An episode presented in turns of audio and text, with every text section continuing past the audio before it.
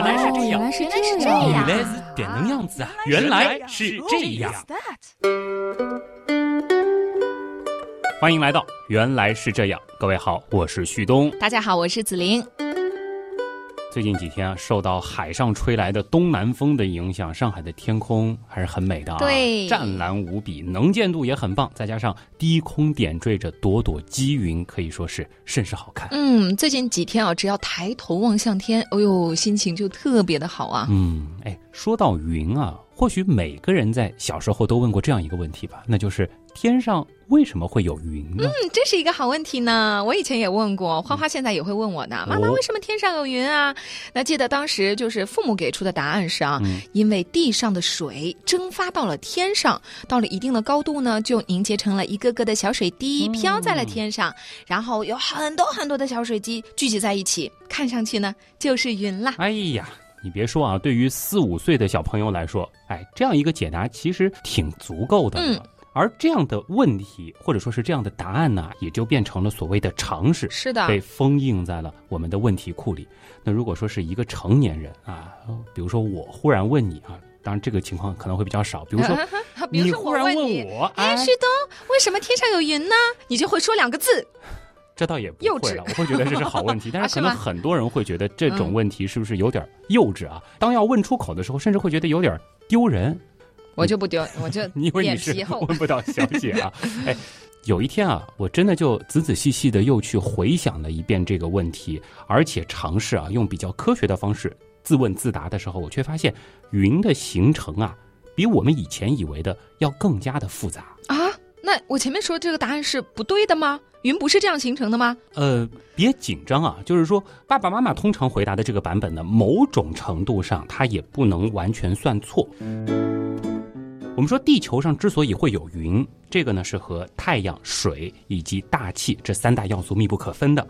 作为地球的最大热源，太阳的烘烤呢是能够破坏水分子间的连接，让它们从海洋、湖泊、河流、土壤、植物，甚至是我们的身体内蒸腾出来，变成气态的水分子。嗯，那这些水蒸气为什么会升到天空当中去呢？这就是非常重要的问题了。我们要知道一个定律啊，叫做阿伏加德罗定律，指的是同温同压下相同体积的任何气体含有相同的分子数、啊。因为这个定律包含了四个相同，因此也叫四同定律，哎，答对了，或者说猜对了，是吧真？的是聪慧呢。哎我们有了这个定律的基础，我们再往下想，空气的主要组成是什么？呃，氮气和氧气，哎，两个氮原子组成氮分子，两个氧原子组成氧分子。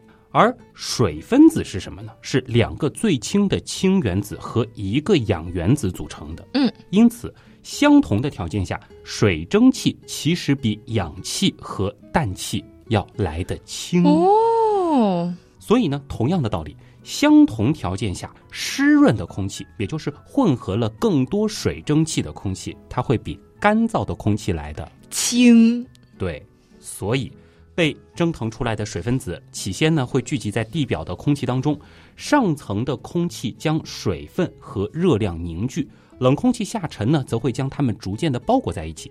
随着里边的水分子越来越多，空气里啊就好像是形成了一个包含了水蒸气的空气泡泡，或者呢我们也可以把它想象成是一个一个的气球。嗯，就是一个一个装满水分子的热球，好可爱呀、那么，当气球里水分越来越多啊，或者说相较于周围的空气越来越轻的时候，嗯它们呢就会腾空而起，带着水分和热量向着蓝天进发了。而且呢，在起飞之前，如果啊这个所谓的气球里搭载的水分啊，或者叫水分子越多，它就会越轻盈。是的。那么，随着这些无形气球的逐渐上升，外部降低的气压会让它不断的膨胀，这就会分散它的内热，导致降温。这温度低了，大气层容纳水汽的能力就开始变小。而当温度降低到一定程度的时候，空气当中的水汽呢就会达成饱和。这个时候啊，如果气球继续上升，就会有多余的水汽析出了。哦，这个时候云就出现了吗？别着急啊，其实事情还没那么简单，因为我们说，单个存在于大气中的水分子，哎，它们彼此之间其实是很难粘合在一块儿的。即使好不容易相聚在一起，又很容易被分离开来。再即使啊，有一些侥幸聚合在了一起，也仅仅是那种块头极小、极容易被再次蒸发的小水滴吧。那很奇怪哎，云不是明明就挂在天上吗？好在我们的大气并不纯净嘛。嗯啊，除了气体以外，其实大气当中还混合着大量的以尘埃、盐粒等等为代表的微粒。但是这些微粒呢，对于云的形成则是起到了至关重要的作用。形单影只的水分子会依附在它们身上，越聚越多，从而吸纳更多的小伙伴。这些微粒呢，就被称为凝结核。围绕着这些凝结核聚集起来的水分子呢，就成了小水滴、小冰晶。而当这些小水滴和小冰晶逐渐增多，并且达到人眼能够辨认的程度的时候，哦，一片小小的云就形成啦。啊，那么我们回到刚才描述的那个水气球的想象啊，我们前面其实已经知道了，水汽析出的一个重要条件呢，就是需要达到特定的气压和温度。因此呢，只有当水气球升到一定高度的时候，它的顶部才会化作一朵小云。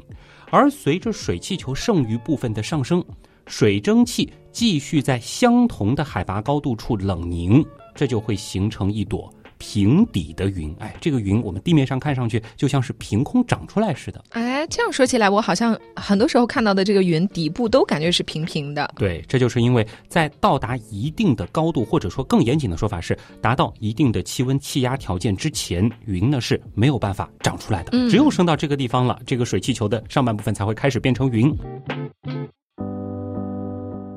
子琳，你挑几个形容词来形容一下云，你会怎么选？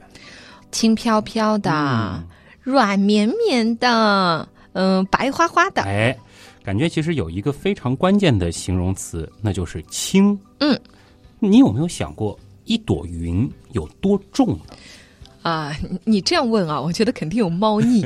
不过具体多少重呢是一回事儿，怎么称是很重要的一件事儿。就是我们总不能从天空当中抓起一朵云直接去称重呀这。好像很难称啊，是吧？那肯定不能这样称。但其实呢，利用数学，我们并不难估算一朵云的重量。方法呢，或许大家也都能想到啊，就是从理论上，我们测量一立方米的云所含的水的重量，然后呢，再乘以整朵云的体积，那就可以了。不同的云含水量应该是不同的吧？比如说要下雨的乌云啊，嗯还有秋天那种啊沙漫一样的云啊，那明显乌云的水更多呀，它这个就没有办法用这个方法来测量，哎对呀、这其实是非常在理的思考啊。比如说，同样体积的两份云，一份呢是来自夏天午后的积雨云，你刚才说到的这种乌云；另外一份呢，则是来自秋天傍晚的那种高而薄的卷云。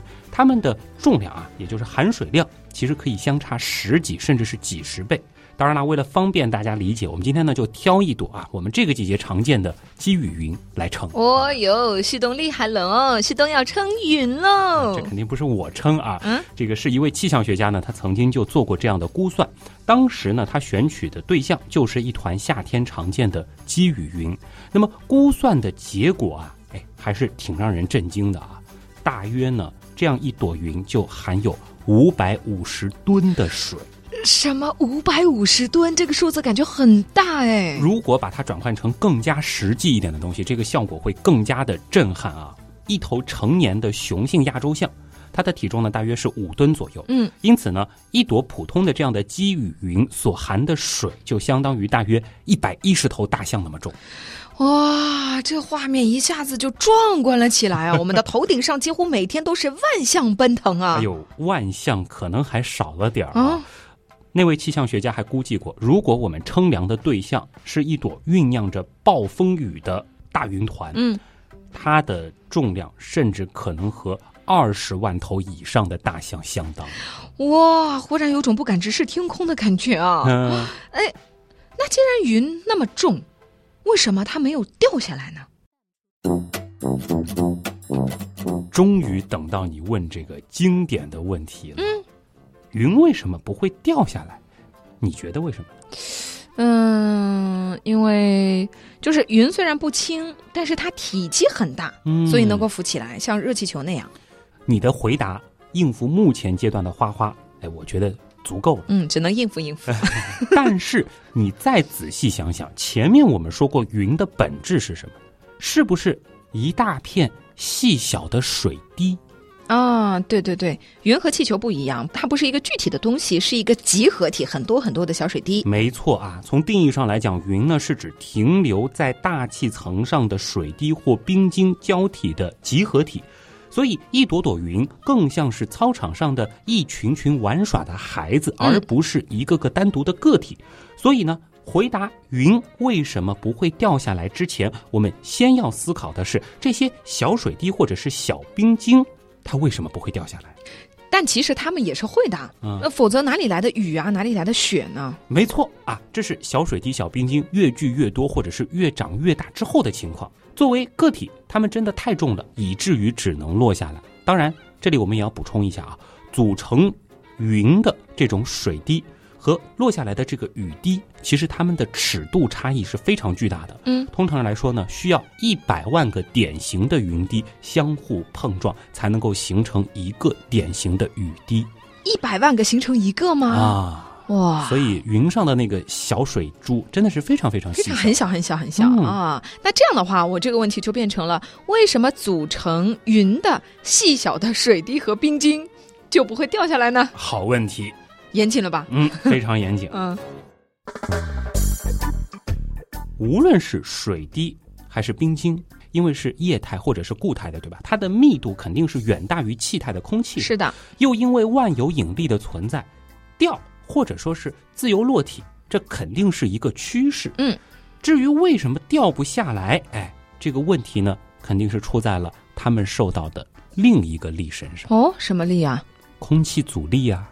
嗯，有一个概念呢，大家需要了解一下，叫做终端速度，指的呢是自由落体的物体在重力和空气阻力的相互制约下，最终能够达到的一个最大匀速。哦一般的规律呢是物体自重越重，这个终端速度就越大。哦，那也就是说，旭东和我一起从飞机上往下跳的话，嗯理论上更重的旭东能达到的终端速度会比我的大喽。啊，可以这样理解。当然，这个情况呢又比较的复杂比如说，我采取了俯着身子、四肢伸展的姿势，而紫菱呢，你用的是插蜡烛这样的姿势。六啊，这个我的终端速度 可能就会比你的小不少啊，哦或者说我半道打开了降落伞，哦不不不不不，嗯，我打开的是降落伞，你打开的是你那把小巧的星云伞哦。这样看来我的终端速度还是比你大啊。嗯啊，这个扯远了。我们刚才的这个例子是强调了影响终端速度的一个重要因素，那就是物体受到空气阻力的面积大小。嗯，别忘了前面我们还说过另一个因素，就是物体自身的重量，而且它和重量的关系是非常大的。有一个公式，但是这个公式呢，对于音频节目真的不是很友好，表述起来相当的复杂。大家只需要记住，就是越轻，终端速度就越慢。嗯，而对于一个质量极小的物体，比如说小到小水滴、小冰晶那样，那么它的终端速度呢就会非常非常的慢，慢到什么程度呢？就是每秒只有几毫米。哦，这个意思就是小水滴是在往下掉的。嗯，只是说掉的很慢很慢，我们肉眼注意不到它。没错。想一想，有的时候这个晒被子的时候，嗯看到空气当中飘的那种小颗粒，啊，是不是也很慢很慢？是？就是那个阳光晒下来的时候，嗯能看到那种空气当中的浮尘，是吧？对，啊，那不对啊，我们也没有看到云慢慢慢慢的掉下来呀、到底是问不倒小姐啊，又问了一个很厉害的问题。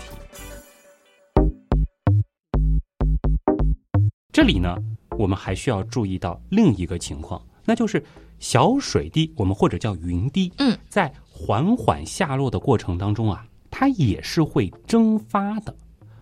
不要说云滴了，其实雨滴它也会蒸发。哦，我想起来了，以前物理老师好像说过的，空气流通是能够加速水分蒸发的。嗯，当然了，液滴的大小对它蒸发的速度影响也是很大的。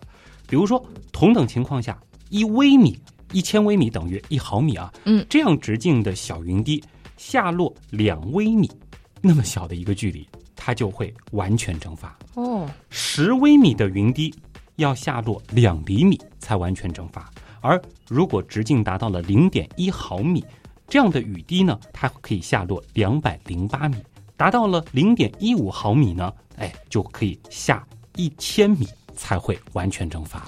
哇，那就是说雨滴有可能还没有下到地上就蒸发完了。完全有可能啊！事实上呢，云降水物理学里面呢，也是按照液滴在离开云底后是否能在完全蒸发前到达地面来区分云滴和雨滴的。嗯，一般呢就是零点一毫米作为云雨滴的界限。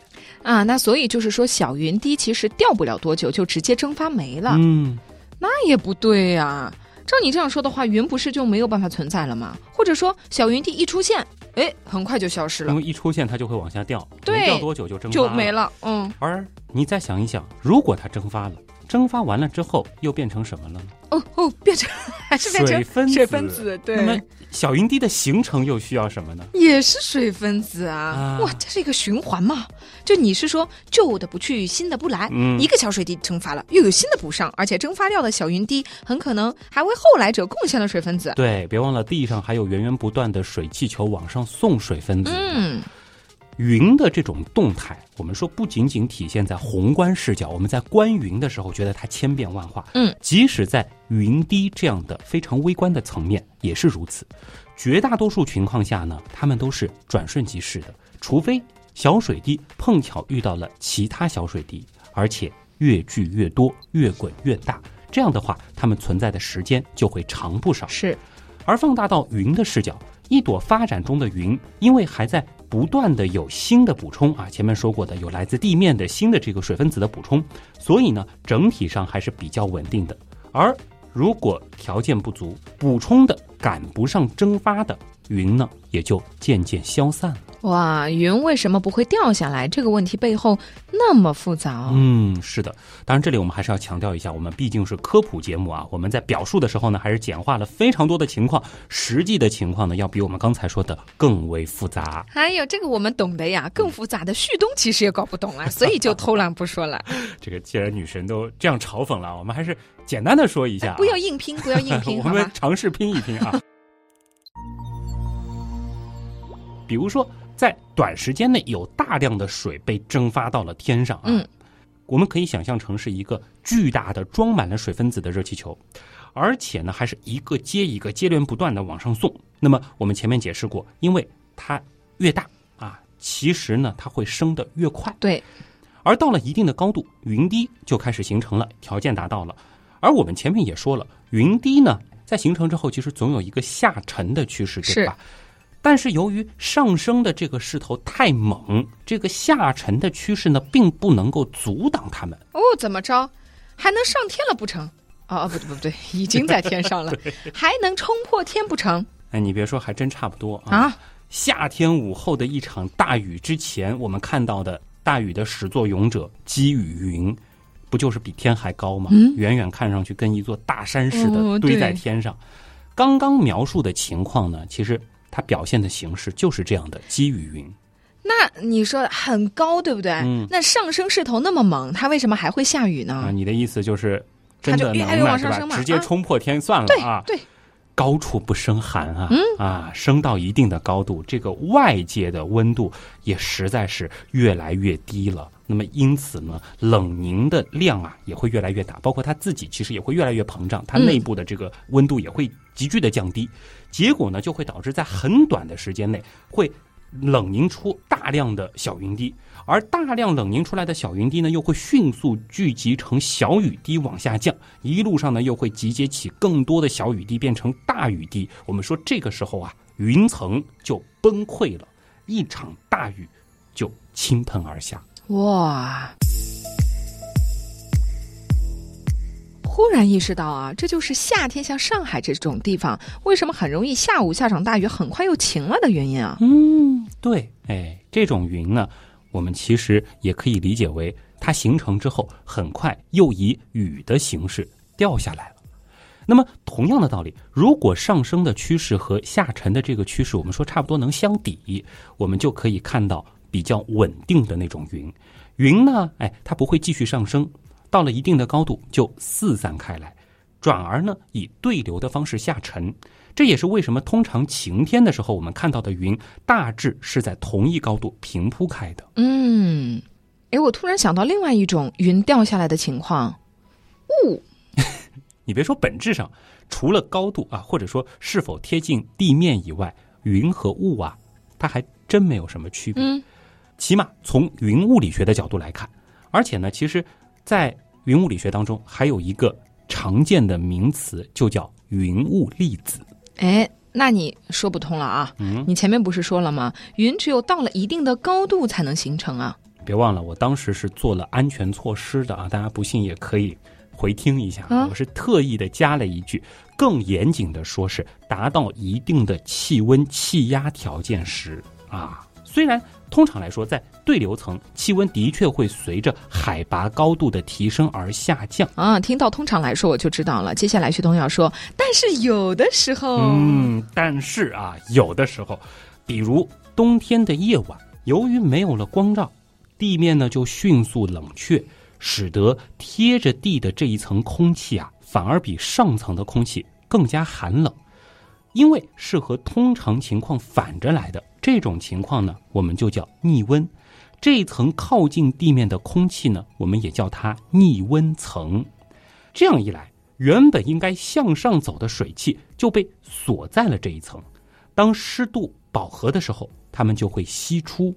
成为小水滴。嗯，也就是说，原来在天上会形成云的那种条件，或者说是那层空气出现在了地面附近。没错啊，所以呢，雾并不是云掉到了地上，而是云直接长在了地上。嗯，当然，我们刚才说的这种情况呢，这种雾。它叫辐射物，什么？这个名字太可怕了吧！别紧张啊，这个是一个气象学的概念，嗯，和那种核辐射没有半毛钱的关系。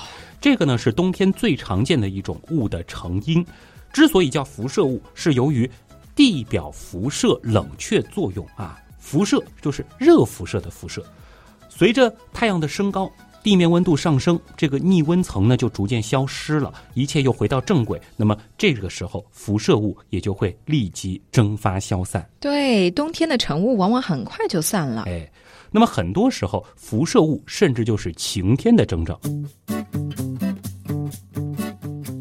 我发现啊，严谨的紫菱刚刚也用了“往往”。那当然了，因为也会遇到那种白天都散不掉的呀。啊，那那种是不是不是雾，它是霾啊？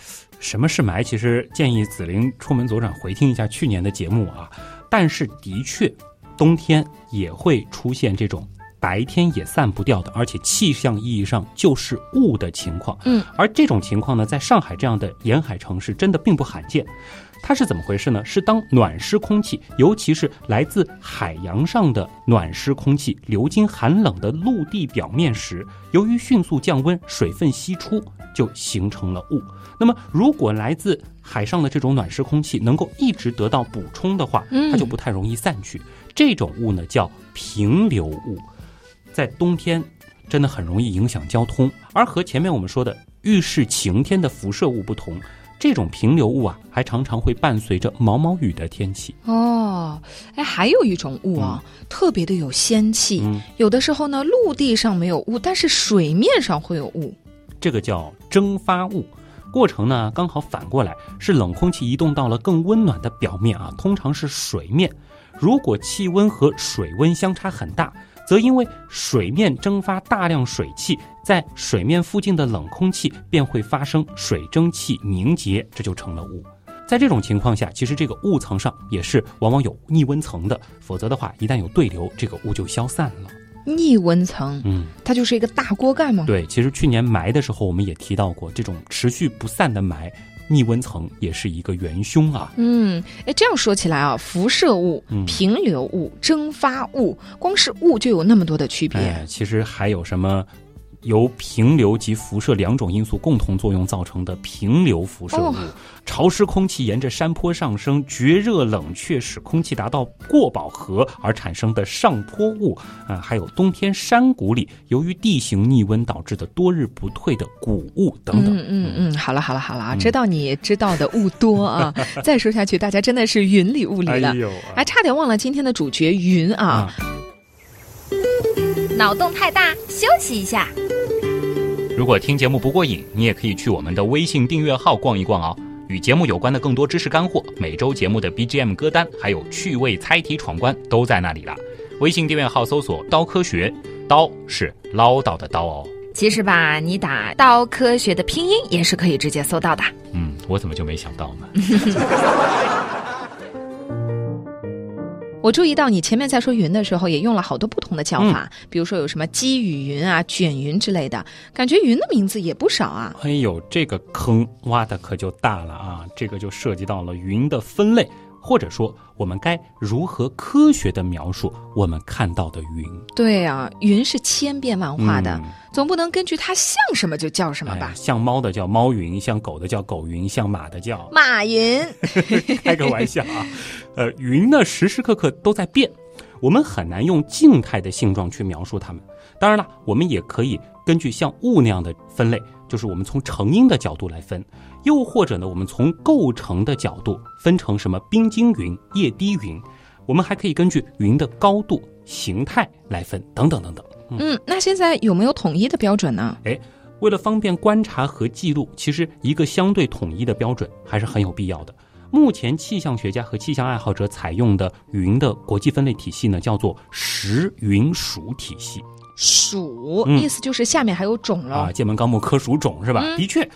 属下面真的还有种啊，这个有点动植物分类的意思。云属之下还有云种的概念，它呢是在属名之前加上具体的描述性状，比如说穗层云啊，它是属于层云属的。絮状高积云是属于高积云属的，这个毛卷云是属于卷云属的，等等啊。那么甚至再往下还能进一步的分出亚种的概念。我天哪！以前听旭东讲动植物的分类就有点晕了，这云的分类感觉更抽象啊。其实大家也不用紧张啊，我们通过对时云属啊这个属一层的概念的熟悉，有一个基本的概念，你基本上看云就会比别人专业多了。嗯，而且呢，这些云啊，我相信大部分朋友应该曾经全部都见过。首先，我们要说时云属并不包含所有类型的云，它对应的是对流层中的云的家族。当然，我们平时见到的绝大多数的云其实都在这个范围当中。那么，按照形成的高度和主要的形态呢，我们记好了，分别叫层云、雨层云、层积云、积云、积雨云、高层云、高积云、卷云、卷层云、卷积云。这还不叫晕吗？就几个字翻来覆去的绕啊！别急啊，我们首先先理解一下这几个字。哎，其实翻来覆去就那几个字。对呀，积就是积累的积，其实呢指的就是块状的、有明确形状的。哎，这几天天上飘的那种一朵一朵的，我们就可以用“积”这个字来修饰啊。层呢就是一大片，没有明确的形状，比如说阴天看到的那种连成茫茫一大片的，那就是层。对，嗯，卷。哎，我们可以理解成就是丝丝缕缕的那种形状，沙曼一样的，这个秋天很常见、很漂亮的那种。对，薄云我们也叫，对吧？嗯，雨这个就不用说了，预示着它会带来降水，肯定会比较的厚。高。啊，顾名思义，就是说明它离我们很远，或者说它的位置很高。好像鸡呀、卷啊、这个雨啊、高啊这几个我们有点明白了哈。但那种复合词呢，比如说层积云、卷层云、卷积云，这个不急啊，我们说个好记的吧。啊，层云一大片，嗯，雨层云又厚又黑，下雨的一大片。哦，层积云。一块块的积云连成一大片，嗯，其实出现了这个复合词，这个层就是代表前面的一种形态，然后连成一大片啊。积云一块块，前面说了，积雨云呢，就是又厚又黑要下雨的一大块，嗯，高层云啊，高高的一大片，嗯。啊，高积云，高高的一块块，哎，卷层云，呃，丝丝缕缕的一大片，哎，那么卷积云呢？呃。嗯，丝丝缕缕又一块一块，还真的就是这样。当然，这个得看图啊。不过我们要强调一下，其实云啊，比如说积云，它会发展成积雨云，嗯，它是一个动态的概念。但是到了某一个阶段，我们就可以把它描述成是一种具体的云的状态了。说起来呢，其实，在云属的概念之上，还有云族的概念啊。他们的这个分类依据呢，其实挺简单粗暴的，就是低云族、中云族和高云族。其实呢，如果说大家能够记住前面这十个云属的名字，是很容易记住他们对应的云族的。怎么说呢？就是凡是带卷字的都是高云族啊，凡是带高字的都是中云族，其他的都是低云族。来来来，同学们记住了啊，考点来了啊，考点来了，哎。那个睡觉的头抬起来，带高字的就是中云族啊！不要说老师没有告诉过你们，选择题千万不要不动脑子就乱选，知道吗？看到高就选高，这就错了。高字的中云族啊！当然了。也有人认为啊，应该把这个跨越低中高三档的那种宏伟的积云或者是积雨云，也把它归入到额外的第四组，叫直展云族。当然，这个就属于学术上的讨论了，这里呢我们就不展开了。嗯，前面描述云的形状什么的，卷云啊、积云啊、层云还是比较好理解的。但是这个高度啊，我就觉得这怎么界定啊？对于我们来说，云都很高的呀。啊，说白了呢，指的就是云底的高度啊。嗯，这因为云是一团嘛，它其实有顶部。部底部啊，这还有边上，对吧？嗯，那么一般来说呢，气象学上是把云底高度在两千米以下的云称为低云，云底高度在两千五百至三千米之间的是中云，云底高度在五千米以上的则是高云。不过呢，这里我们要强调一下，云底高度呢指的是离地面的高度，而不是海拔高度。啊，对呀，否则青藏高原上就没有低云了，对吧？啊，但是呢。不是专业出身的话，谁能一眼判断出啊？这朵云三千米高 啊，这朵云五千米高，不可能啊！这个还记得前面说的吗？嗯，带卷的都是高云啊，因为高度高，高云几乎全部由小冰晶组成，那么反映到宏观上就能够被观测到丝缕结构，看起来呢很像羽毛或者是沙幔。嗯，所以。只有在这样的高度上，才能形成这样形态的云。看到卷云，它必高无疑。所以可以从这个形态上来判断，对吗？那中云呢？林老师其实刚刚敲过黑板啊，这个逢高必中，对吧？哎，中云呢，只有。高层云和高积云啊，这两种看到这种形态的，你就可以说啊，它是在这个高度了。但是的确，这个其实不仅仅是考点，它还是难点。即使对于爱好者来说，除了经验带来的那种所谓的直觉，我们通常呢还会借助其他的辅助方法来确认啊。比如说，这个像是高层云，它可能会通过这个太阳透过的光线来进一步的去判断。篇幅关系呢，就不展开了啊。嗯。哎，说实话，我这种俗人啊，就是比较关心的问题啊，一直都是这个和我的生活有什么关系呢？对吧？我觉得很多就是不是那么的深入去了解科普的朋友们，在了解任何的科普信息的时候，都会问这个问题：这有啥用？哎，说我记着这个东西有什么用呢？嗯，跟我的生活有什么关系呢？是不是可以通过看云来预报天气呢？哎。你别说啊，观云识天气，听起来是不是也特别符合像我这种东半仙的人设啊？在气象科学尚不发达的过去，我们的祖先凭借着数千年来的生活经验呢，的确也是总结出了许多规律性的东西。这个其实识云的能力还是挺重要的啊。对，以前不是说很多的农民都是抬头看一看天就知道第二天的这个天气是什么样？比如说什么天有城堡云。地上雷雨淋，指的就是我们前面提到的夏天，你看到的那种发展迅猛的像城堡一样的积雨云，那就说明很快就要下大雨了。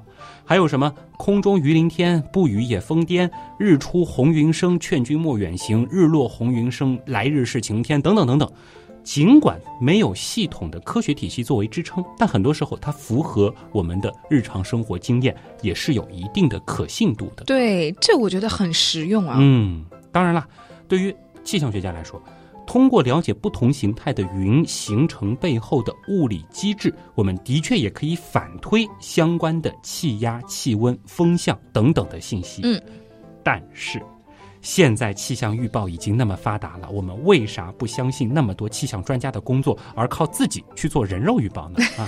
况且我们一直说气象是一个非常复杂的系统，云仅仅是我们肉眼可见的部分，还有更多的信息是我们单凭肉眼或者说是单靠一个地方的云没有办法掌握的。对呀，那研究云对于气象学家的意义到底是什么呢？其实也很重要啊，毕竟。云和降水与天气、气候其实都密切相关，而且呢，大部分灾害性天气，比如说暴雨、雷暴、冰雹、台风、龙卷风、雾等等，其实都和云雨过程有关。嗯，只有搞明白云这个复杂系统的运作机理，我们才有可能更加精确的做预测、预报、预警，对不对嘛？嗯，这个就非常非常的重要了。对而对于云的精细分类呢，其实本身也是一种将自然现象数据化、标签化的过程，方便科学家开展进一步的科研工作。嗯，对于气象台的老法师预报员来说呢，这个倒是亲耳听他们说的啊。啊，在分析完一大堆气象数据之后呢，他们有的时候也会跑出去望一望天空当中云的形态，其实呢是一个再次确认的过程。嗯，就是说把这个理论上我们这个计算出来的东西，嗯跟我们抬头看到的实际情况再碰一碰，碰一碰，看看是不是啊哎一样的，是吧？这个道理我都懂了啊。但是旭东，我就问一句话：你研究这个是有什么意义呢？你想一想嘛，抬头看看天啊，若有所思，然后不经意的感叹一句：“哎呦，今天这个乱卷云形态很特别啊，是不是明显比别人口中的那种哇，今天的云好漂亮，格调上要高得多了，不是吗？”嗯，原来是这样。就是这样。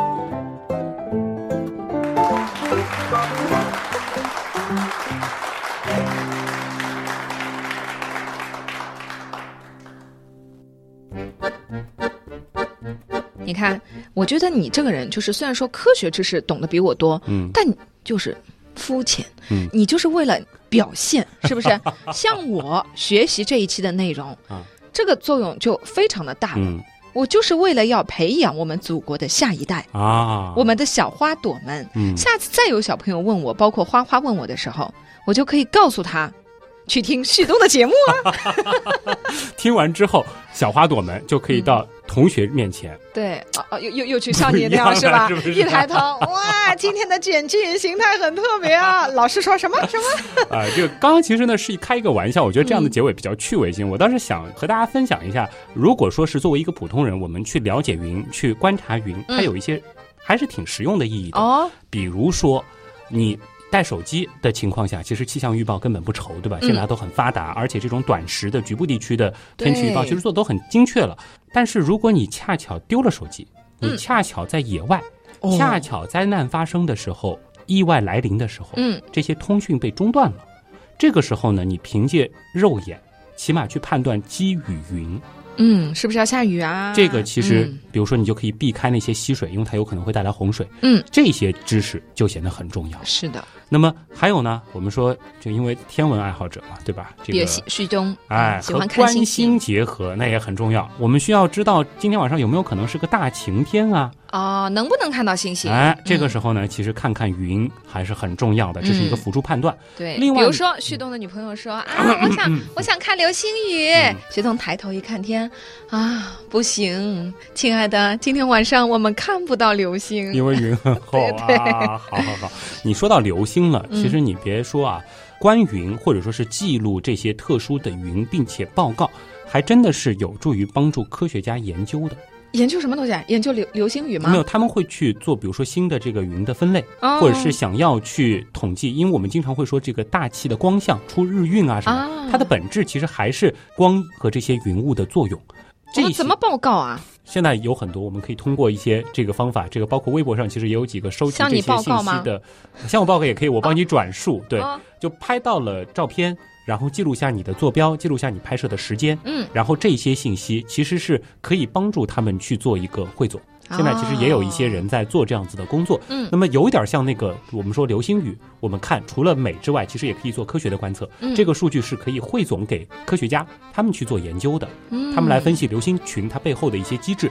云其实也有一样的道理，我们其实也可以做一个识别和，我们也可以做一个帮助他们积累数据的工作。这个时候你就需要比较准确的描述你记录下的是什么云了，对不对？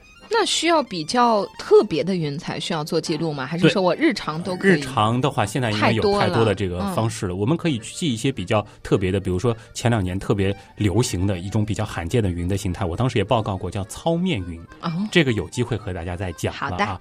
那么还有一点呢，就是真的很好玩，你说是吧？看风景的同时，抬头看看天，看看那些有趣的、特别的云，呃，还是会给自己的生活增加一些乐趣的。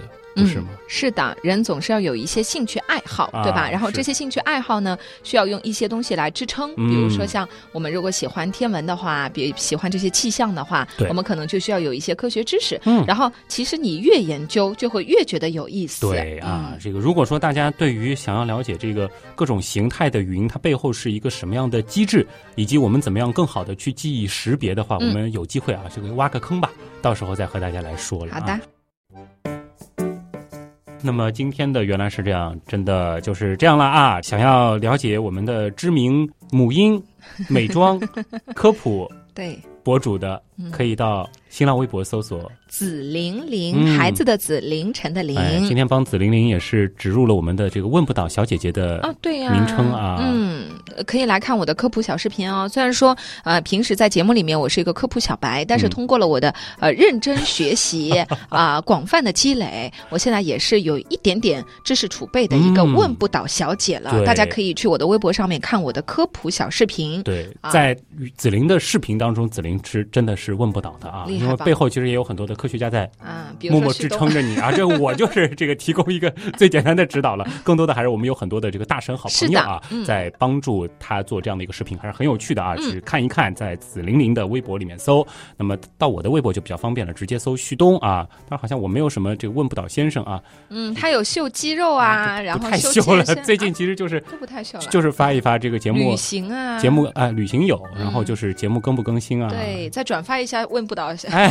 对，基本上就是干这样一件事儿。不过，呃，还是期待大家和我们来交流交流的。不对呀、你刚才说了，如果大家拍到了比较特别的云云，欢迎大家在收听完这期节目之后，如果您有看到比较特别的，包括云或者是一些天文现象也好、气候现象也好，都可以发照片给旭东，好对不好？，但是啊，我们要说，如果你拍到的就是一朵什么这个棉花糖一样的，或者是长得像马似的云，嗯，请你自己鉴定完了再艾特我。啊你说这是一朵积云，哦这是一朵积雨云啊，嗯不要这种随手拍的云啊。旭东来变一变这是什么云嗯啊，自己做就行了。今天节目里面其实讲的还是比较清楚对了啊。我们作为一个考试内容，嗯好不好？看看你们能不能答对啊！好了，这个包括今天节目当中，哎呀，这个植入的还是比较巧妙的那朵星云伞、嗯啊。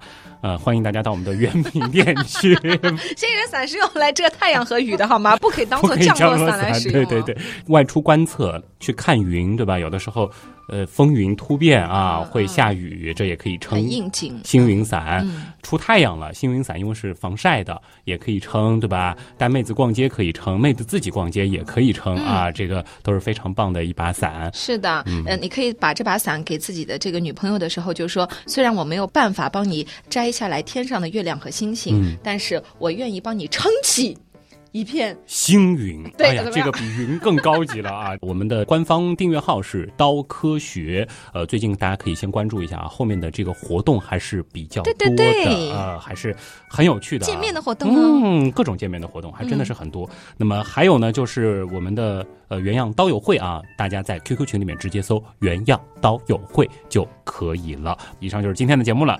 再一次感谢大家的收听，也感谢所有通过各种方式帮助和支持过原来是这样的朋友。原来是这样的发展呢，离不开所有的收听我们节目的朋友们的帮助。嗯，我是旭东，我是子琳，咱们下周再见啦！再。见。